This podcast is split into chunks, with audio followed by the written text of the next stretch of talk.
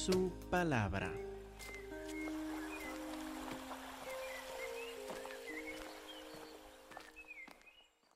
Amén, hermanos. Estamos en Habacuc, ahora capítulo 2. Recuerden que en Habacuc capítulo 1, el profeta declaró su queja contra Dios. ¿Hasta cuándo, Señor, tengo que pasar por estas tribulaciones? ¿Hasta cuándo, Señor, tengo que mirar injusticias y tú no respondes? Escuchó la respuesta de Dios de que Dios iba a levantar una nación cruel, los caldeos, para invadir a su pueblo y destruir su sociedad. Y el lamento del profeta continuó. Dijo, ¿cómo toleras usar a gente tan impía, tan malvada como los caldeos, que son peores que nosotros, para castigarnos? Y en capítulo 2 vemos la respuesta de Dios al lamento del profeta. En que dijo en capítulo 2, versículo 4, le explica que hay básicamente dos clases de personas. Capítulo 2, versículo 4 de Habacuc, he aquí que aquel cuya alma no es recta se enorgullece. Esta es una clase de persona, el que anda en soberbia, el que no depende en Dios, el autosuficiente, el independiente, el que cree que tiene toda la vida organizada de por sí. Este está motivado por el orgullo, por la soberbia. He aquí que aquel cuya alma no es recta se enorgullece, va a caer bajo el juicio justo de Dios. Pero hay otra clase de persona también. Mas el justo el que depende de Dios, el que confía en Dios, el que reconoce Dios existe y yo no soy Él.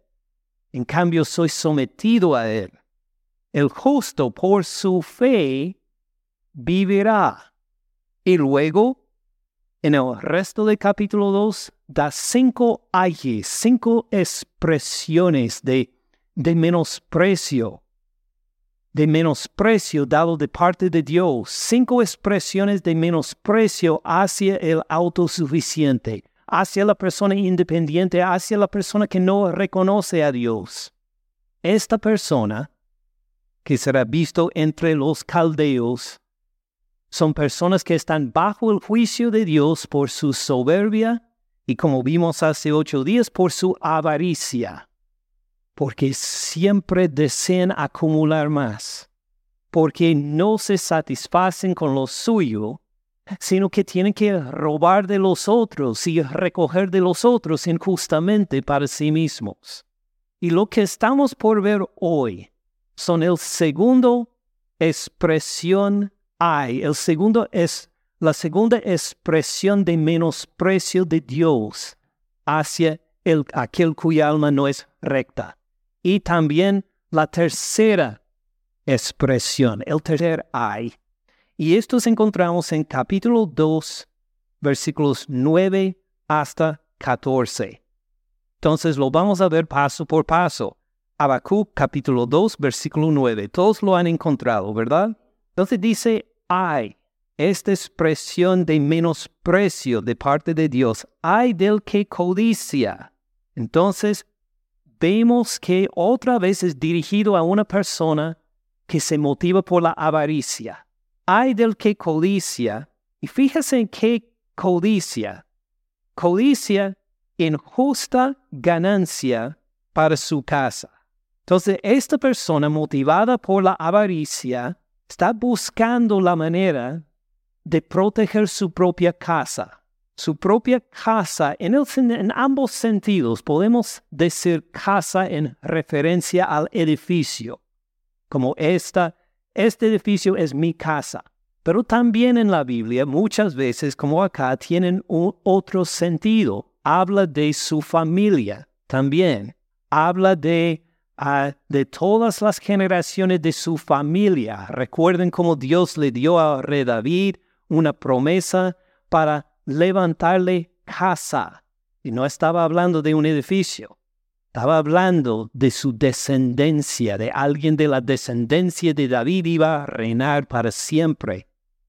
Entonces, esta persona codicia algo para su casa, no solo para el edificio, sino para su propia familia. Codicia injusta ganancia.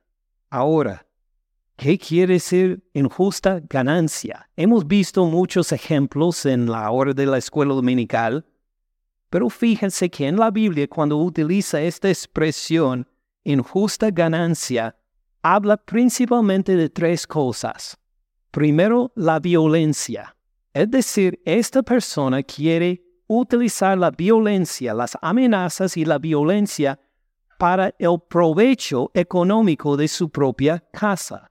Quiere violar los derechos de los otros, abusar de los otros, para que su propia familia esté protegida. Habla de la violencia y la extorsión también, de ir vamos a decir, de negocio en negocio pidiendo una multa.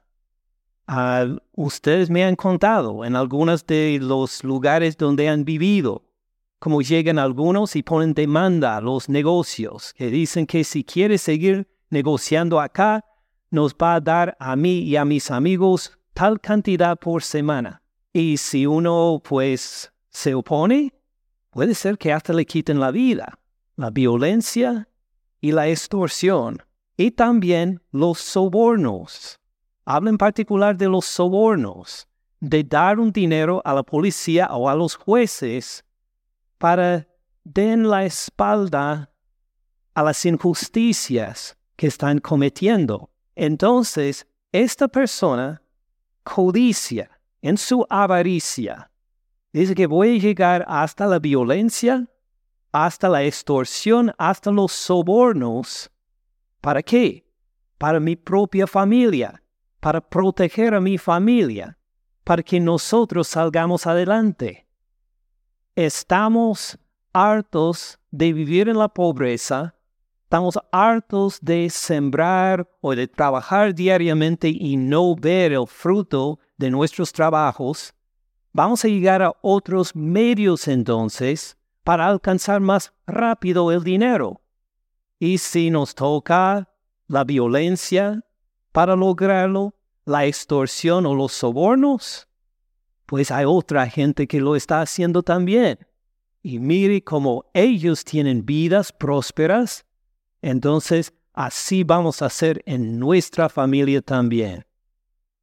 Recuerden con qué palabra empezó este versículo. Ay. Entonces, de parte de Dios, cuando una familia o una persona hace estos planes, Dios dice, ay, una palabra de menosprecio hacia esta persona.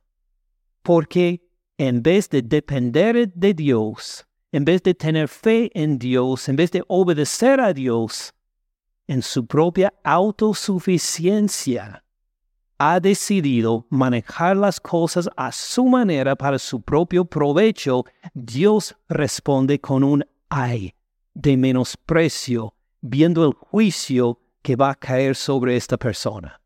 ¿Tiene sentido? Sigamos adelante entonces. Hay del que codicia injusta ganancia para su casa, para poner en alto su nido entonces note que la palabra nido está ahí, como casa. Un lugar a los pájaros, pero se aplica a la casa, no solo al edificio o sobre este nido, sino también a, las, a lo que crían los pájaros, a su, la familia de los pájaros, podemos decir. Hace esta comparación para decir por qué tendría uno esta avaricia. Porque quiere poner en alto su nido Ahora, ¿por qué ponen los pájaros su nido en lo alto? Para que no lleguen los otros animales para comer los polluelos o los huevos, ¿verdad? Entonces así ha pensado esta persona también. Voy a llegar a la violencia, la extorsión y los sobornos para la protección de mi familia. Estamos hartos de vivir en este lugar pobre. Reconocemos que tenemos armas para defendernos, pero todos los vecinos tienen armas más poderosas. Reconocemos que estamos luchando contra la pobreza de todo el barrio, que nosotros estamos expuestos a ser robados o maltratados. Ya no queremos vivir en esta pobreza, queremos un nuevo lugar. Queremos vivir en una de estas áreas donde hay protección siete días por semana, 24 horas al día.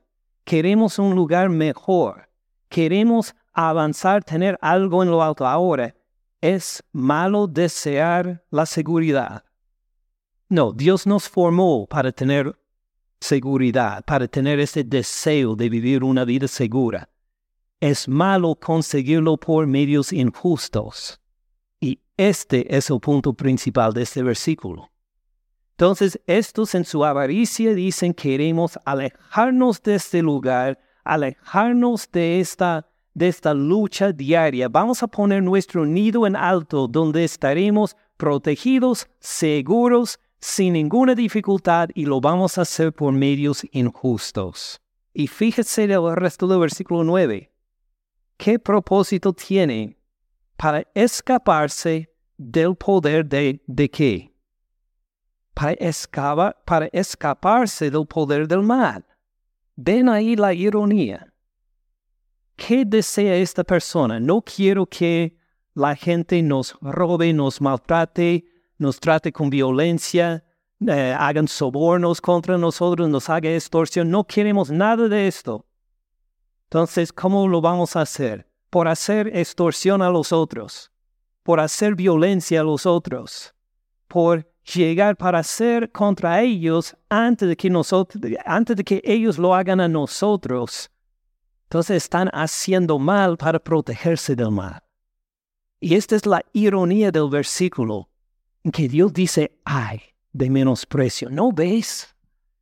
¿No ves lo que estás haciendo? Estás pues intentando protegerte del mal, ¿verdad? Pero haciendo maldades a otros para protegerte del mal. Esto es digno del juicio de Dios. Versículo 10. Tomaste, dice a esta persona, tomaste consejo. Oh, pues es bueno tomar consejo, ¿verdad? debemos tomar consejos de los otros. Debemos, antes de empezar un proyecto, debemos preguntarles eh, su opinión, de su experiencia, si estos son planes bien hechos. Tomaste consejo. La persona no decidió de este camino de por sí. Otras personas le aconsejaban. Decir, mire, puedes engañar a la gente de esta manera. Puedes, puedes ganar más dinero haciendo esta cosa injusta puedes hacerlo de, tomó consejos, pero al final aquí llegan estos consejos. A la vergüenza, a la vergüenza pública, porque dice, tomaste consejo vergonzoso, llega a ser de vergüenza para quienes, para tu casa. Ahora todos en la familia van a sufrir por el juicio de Dios no solo uno mismo que está cometiendo estas maldades, sino que va a ser, va a haber un, un reflejo para toda la casa ahí, un reflejo de vergüenza que uno ha decidido enriquecerse por medios justos.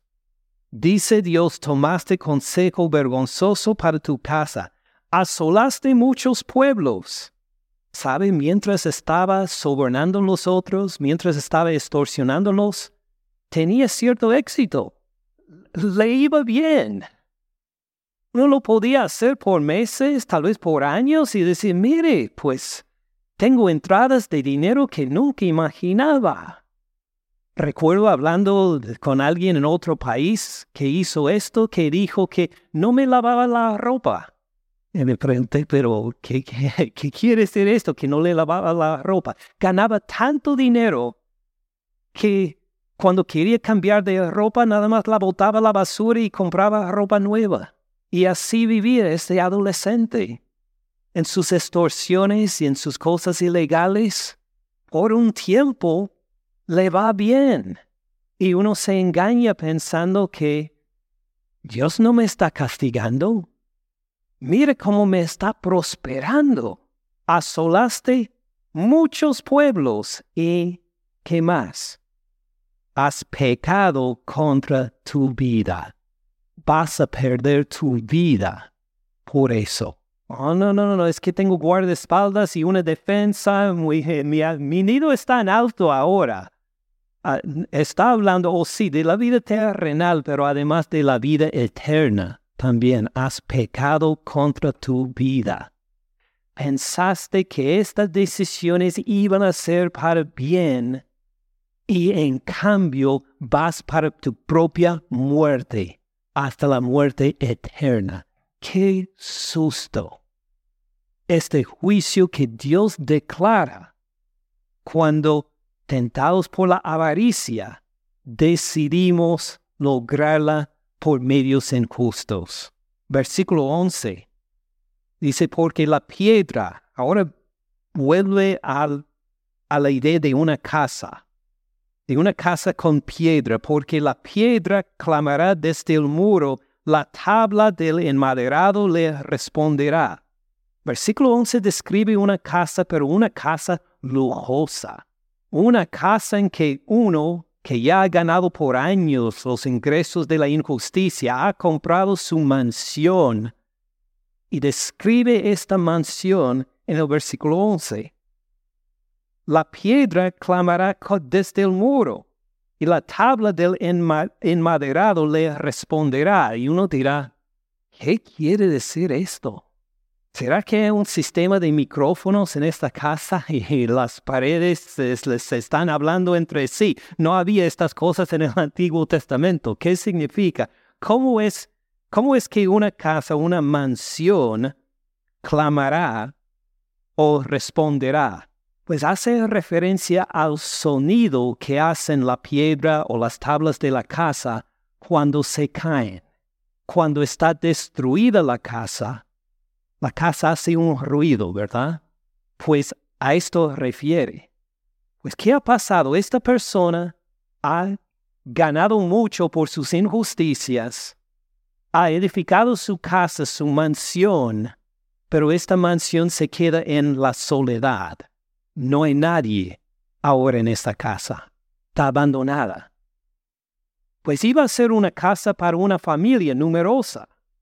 ¿Qué pasó? Pues el juicio de Dios pasó.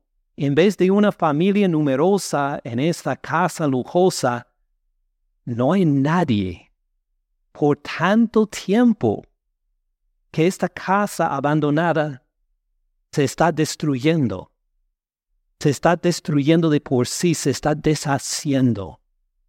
Y cuando se cae una tabla, cuando se cae un muro, cuando se cae el techo, hace el sonido como las voces de todos los injustos a quienes robó esta persona.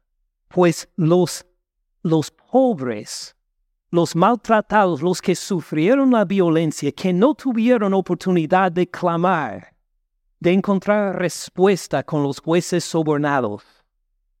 Sus voces han sido calladas hasta ahora, cuando esta casa lujosa empieza a caer.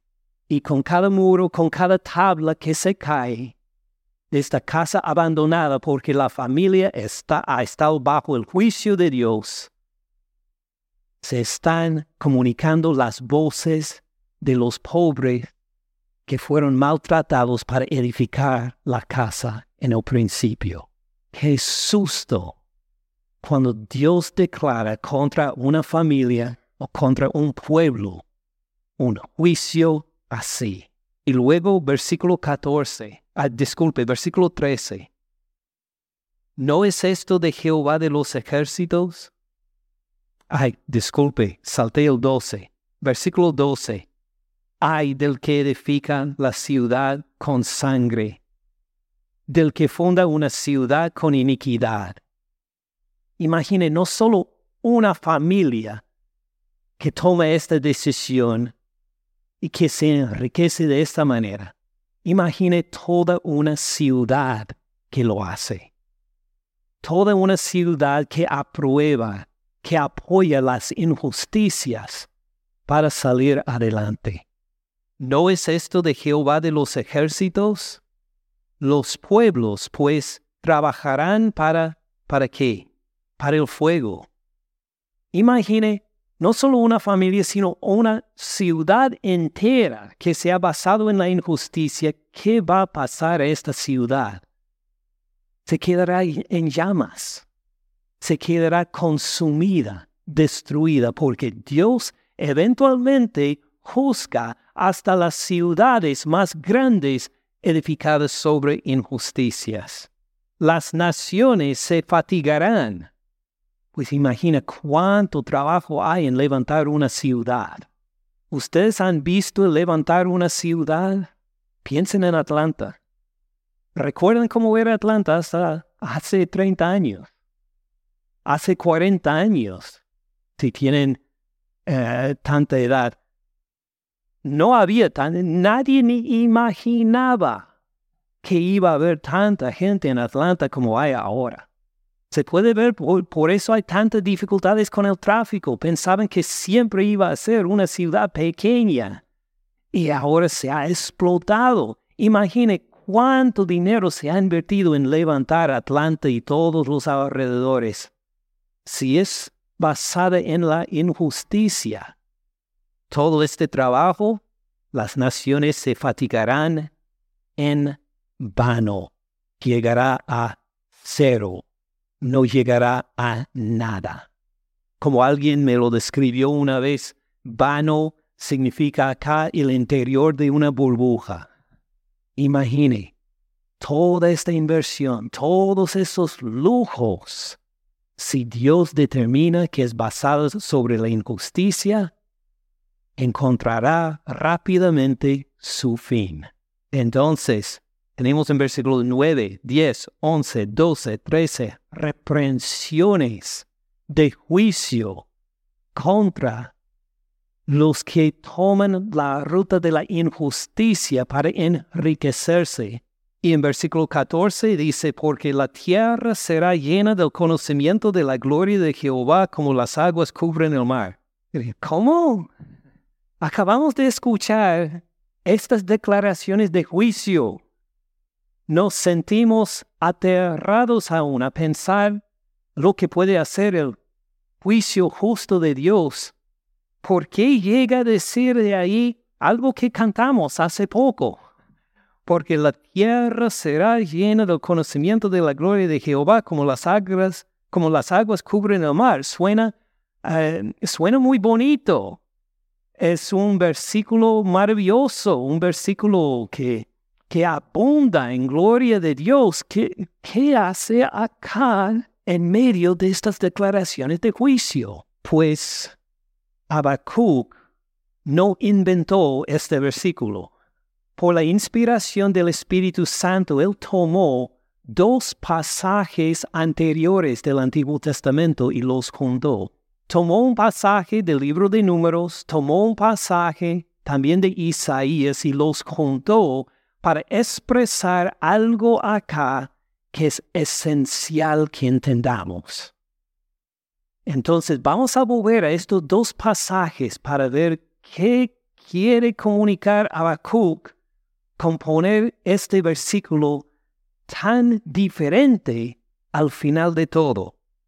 Vuelvan conmigo entonces a Números capítulo 14 y vamos a ver la primera parte de ese versículo.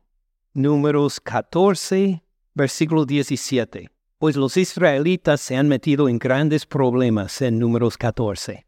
Eh, se están sintiendo el, algo del ardor de la ira de Jehová Dios. Porque Jehová Dios les dijo, entra en la tierra prometida y decidieron, no vamos. Eh, es demasiado, no, no, estamos espantados. Vamos a ser destruidos. Mejor sería, mejor idea sería abandonar a Dios y volver a Egipto, porque en Egipto nos fue mucho mejor. ¿Fue mala decisión de los israelitas? Solo les pregunto para ver si están poniendo atención. ¿Fue, fue mala idea esta de los, eh, de los israelitas? ¿Creen que fue buena idea no entrar a la tierra prometida cuando Dios les mandó entrar? No fue buena idea de ninguna forma. Es han tomado mala decisión, ¿verdad? Entonces, esta es la respuesta de Jehová Dios a ellos. Capítulo 14, versículo 17. Bueno, esta es la petición de Moisés, esperando una respuesta de Dios.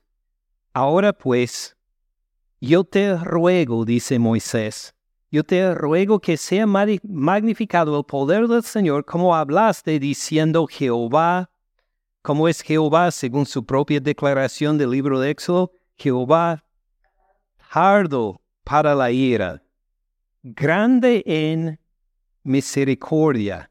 ¿Qué, qué más hace?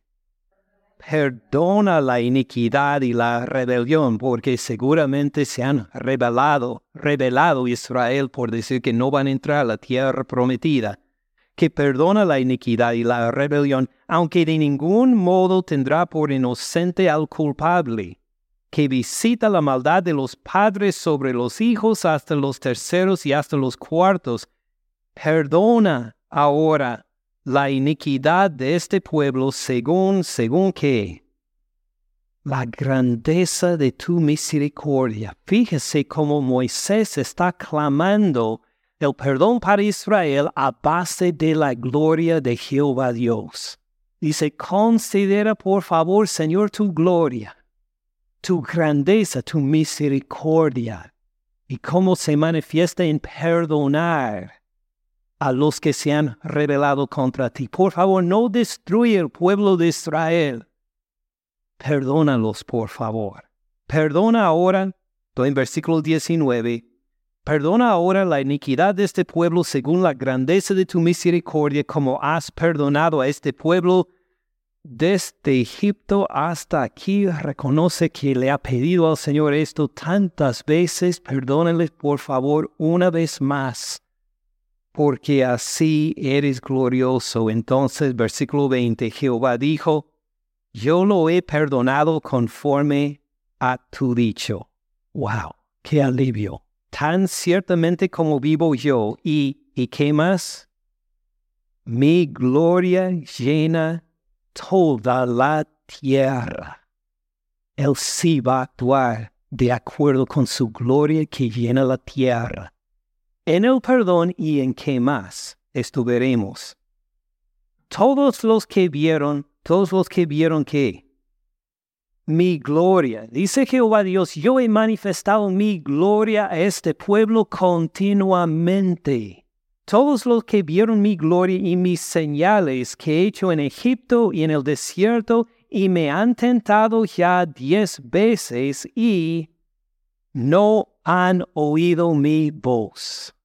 Dice que el pueblo de Israel ha visto mi gloria ha visto mi gloria en perdonar. Ha visto mi gloria en perdonar diez veces. Han visto mi gloria en las señales en darle libertad de la esclavitud y no han oído, no han puesto atención. No verán la tierra de la cual juré a sus padres. No, ninguno de los que me han irritado la verá. Noten cómo la gloria de Dios incluye la misericordia y el perdón y también el juicio justo a los que han menospreciado esta gloria.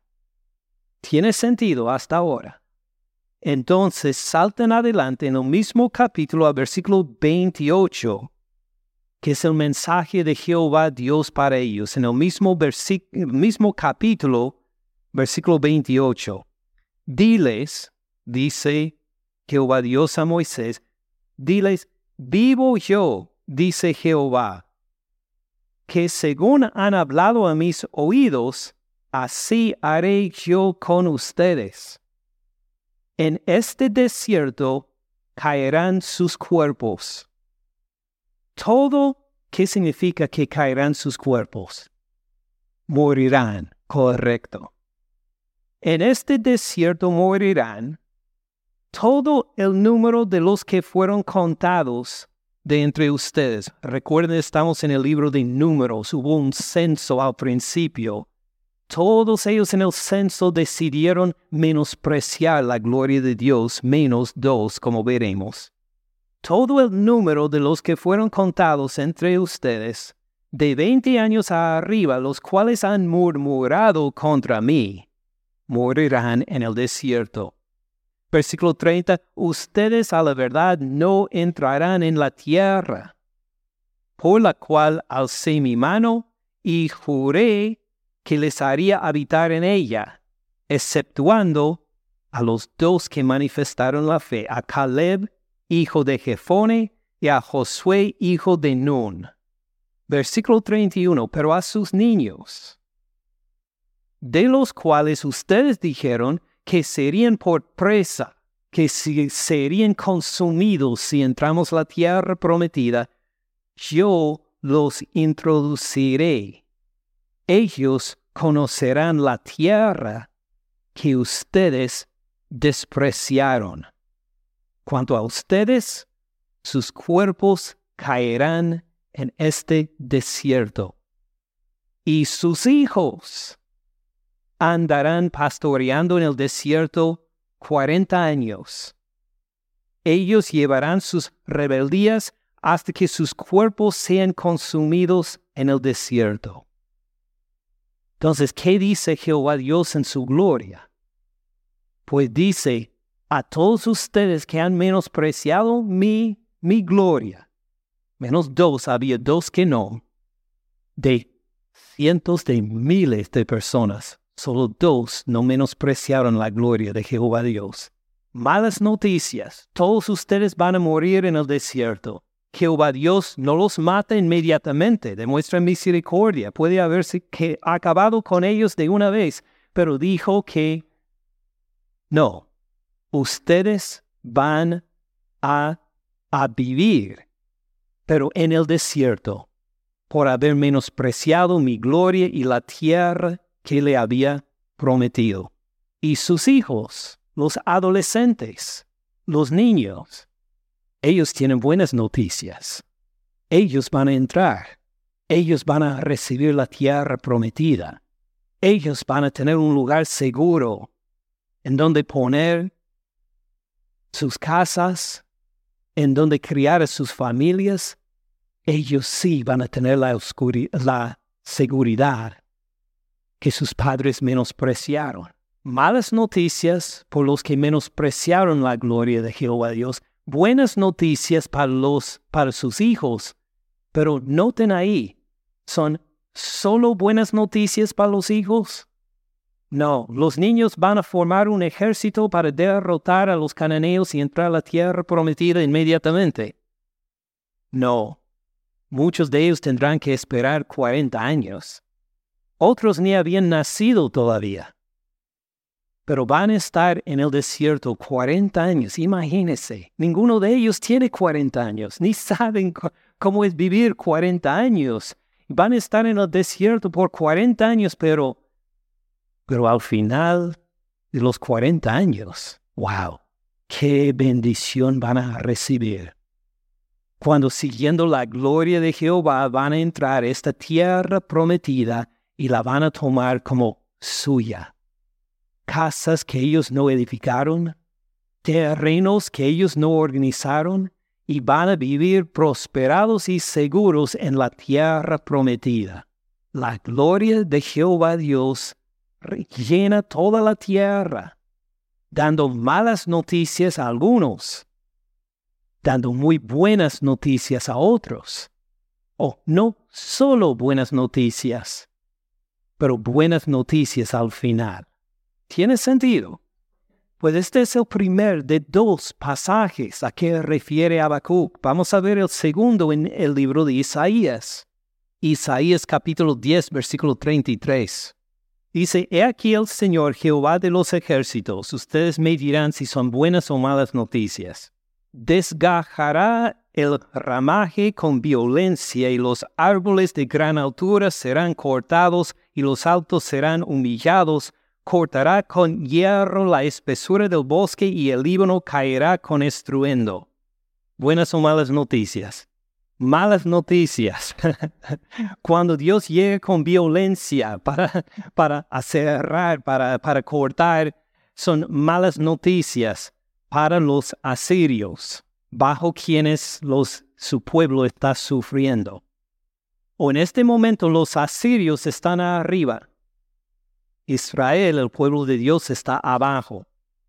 Son malas noticias para los que están de arriba, los asirios. Si seguimos, entonces, en capítulo 11, versículo 1. Saldrá una vara del tronco de Isaí. ¿Quién es Isaí? Es el papá de alguien famoso en la Biblia. De David, correcto. Es el papá del rey David. Entonces está hablando del linaje de David. Recuerden, alguien de su descendencia va a reinar para siempre. Saldrá una vara del tronco de Isaí. ¿Qué pasó al tronco de Isaí? Fue cortado. Pero saldrá una vara. Todavía tiene vida. Saldrá una vara del tronco de Isaí, un vástago retoñará de sus raíces, va a crecer. Reposará sobre él, está refiriendo a una persona por la imagen de un árbol. Reposará sobre él el espíritu de Jehová. ¿Cómo se manifiesta este espíritu? Espíritu de sabiduría y de inteligencia, de consejo, de poder espíritu de conocimiento y de temor de Jehová. Ahora, ¿usted quiere estar bajo el gobierno de alguien que tiene sabiduría, inteligencia, consejo, poder, conocimiento y temor de Jehová? Sí, sí, todos decimos rápidamente, amén, esto queremos. Esto es lo que está pasando en el versículo 2. El pueblo de Dios está abajo, pero los que están arriba, los asirios, serán cortados y del tronco de Isaí va a salir uno que va a gobernar exactamente como anhelamos, como necesitamos. Versículo 3 le hará entender diligente en el temor de Jehová. No juzgará según la vista de sus ojos, no arguirá por lo que oigan sus oídos, sino que juzgará con qué? Con justicia a los pobres. Los pobres dicen, amén. Va a haber un alivio. Va a haber una verdadera justicia.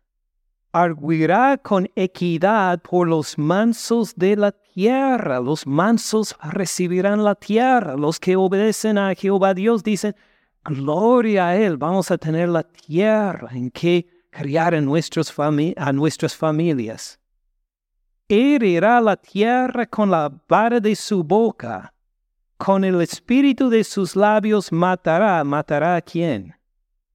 Al impío, el que anda en violencia y sobornos y extorsión, sí, será matado por la palabra de este que llega a gobernar en justicia. Y el pueblo que confía en Dios dice, por fin, Versículo 5. Será la justicia cinto de sus lomos, la fidelidad ceñidor de su cintura. Morará el lobo con el cordero. Ahora, eh, ¿cree que es buena idea poner juntos los lobos y los corderos? Solo se va a quedar con lobos después. Pero el reino de el reinado de este justo es tan poderoso que hasta los lobos estarán en paz con los corderos. Morará el lobo con el cordero, el leopardo con el cabrito se acostará, el becerro y el león y la bestia doméstica andarán juntos y un niño los pastoreará. Es buena idea poner a sus hijos frente a un león no, a menos que esté reinando la vara del tronco de Isaí, el que tiene toda justicia, que reina en el Espíritu de Dios. ¿A, quién hace referencia esto? A nuestro Señor Cristo Jesús, precisamente. Es una profecía sobre el gobierno de Él. Versículo 7, la vaca y la osa pasarán, sus crías se echarán juntos, el león como el buey comerá paja, el niño de pecho jugará sobre la cueva del áspid, y el recién destetado extenderá su mano sobre la caverna de la víbora. No harán mal ni dañarán en todo mi santo monte. Va a haber una seguridad verdadera plena al punto que toda la creación está en paz conviviendo juntos. Versículo nuevo, no harán mal ni dañarán en todo mi santo nombre, porque la tierra, la tierra que será llena del conocimiento de Jehová. Van a experimentar, van a conocer la gloria de Jehová Dios por medio de este vara del tronco de Isaí. Cuando reina este va a haber entonces una paz, una seguridad completa. La tierra será llena del conocimiento de Jehová como las aguas cubren el mar. Piensen en la extensión y la profundidad del mar. Así será el conocimiento de la gloria de Dios con el Señor Cristo Jesús.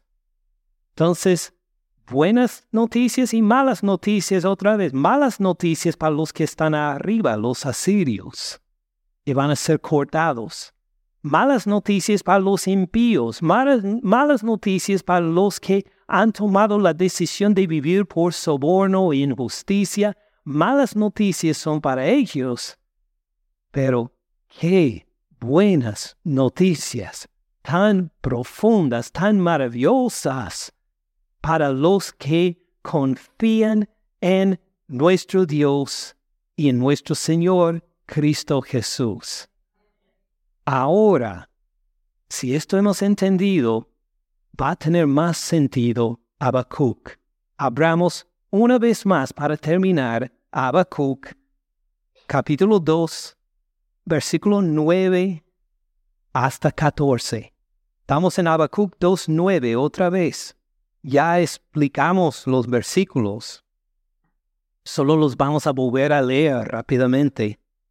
Habacuc 2.9. Ay del que codicia injusta ganancia para su casa, para, para poner en alto su nido, para escaparse del poder del mal tomaste consejo vergonzoso para tu casa, o asolaste a muchos pueblos y has pecado contra tu vida. Porque la piedra clamará desde el muro y la tabla del enmaderado le responderá. Ay del que edifica la ciudad con sangre del que funda una ciudad con iniquidad. ¿No es esto de Jehová de los ejércitos? Miren, los pueblos pues trabajarán para fuego.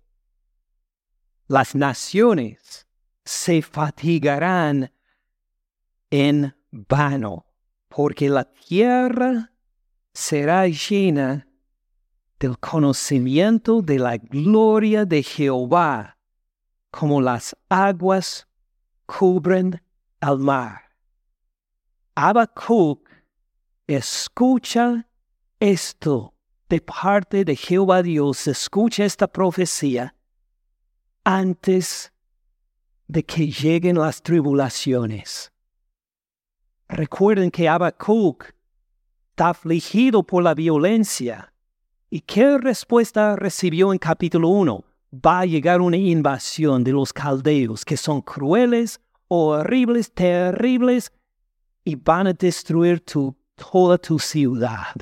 Estas no son buenas noticias. Él mismo y su generación van a ver la destrucción de todo lo que han edificado por siglos. Se han invertido en seguir en obediencia la palabra de Jehová Dios, no todos de la sociedad, pero Habacuc y su pueblo, y van a ver la violencia de parte de los caldeos, van a experimentar la extorsión cuando de repente son una minoría dentro del enorme imperio de los caldeos, van a sufrir de los sobornos de los jueces, de los jueces caldeos que van a mirar a estos judíos a decir, ¿tú piensas encontrar justicia acá? Van a sufrir la destrucción de su capital, van a sufrir el exilio, van a perder por el resto de sus vidas sus hogares, su pensión, cualquier apoyo económico que pensaban tener, van a perder todo, todo será destruido. Habacuc y el pueblo deben abandonar a Dios entonces. No, porque estos caldeos andan en soberbia. Serán juzgados y el justo por la fe en que Jehová Dios sí castiga. Que Jehová Dios sí castiga la injusticia. Jehová Dios es justo y también el justo reconoce que Jehová Dios va por medio de la vara del tronco de Isaí, va a dar a esta tierra una paz que solo podemos imaginar. Y mientras tanto, estamos anhelando la llegada de este día. Estamos anhelando la segunda venida de la vara del tronco de Isaí estamos anhelando y por eso podemos seguir adelante a pesar de las injusticias, a pesar de las tribulaciones, a pesar del hecho de que cuando luchamos contra la injusticia, a veces entramos en más derrota aún, seguiremos adelante sin perder la esperanza, porque el justo por la fe vivirá reconoce que esta esperanza será cumplida porque ha sido prometido por Dios, el justo. A pesar de esas tribulaciones, de la violencia, de los sobornos de las demás cosas que tiene que sufrir, el justo por la fe vivirá. Tenemos esta fe en nuestro Dios justo Hermanos, la vamos a necesitar. Padre Celestial, gracias por ser el Dios fiel y justo, el Dios que nunca nos abandona, aunque todo el resto del mundo nos abandone.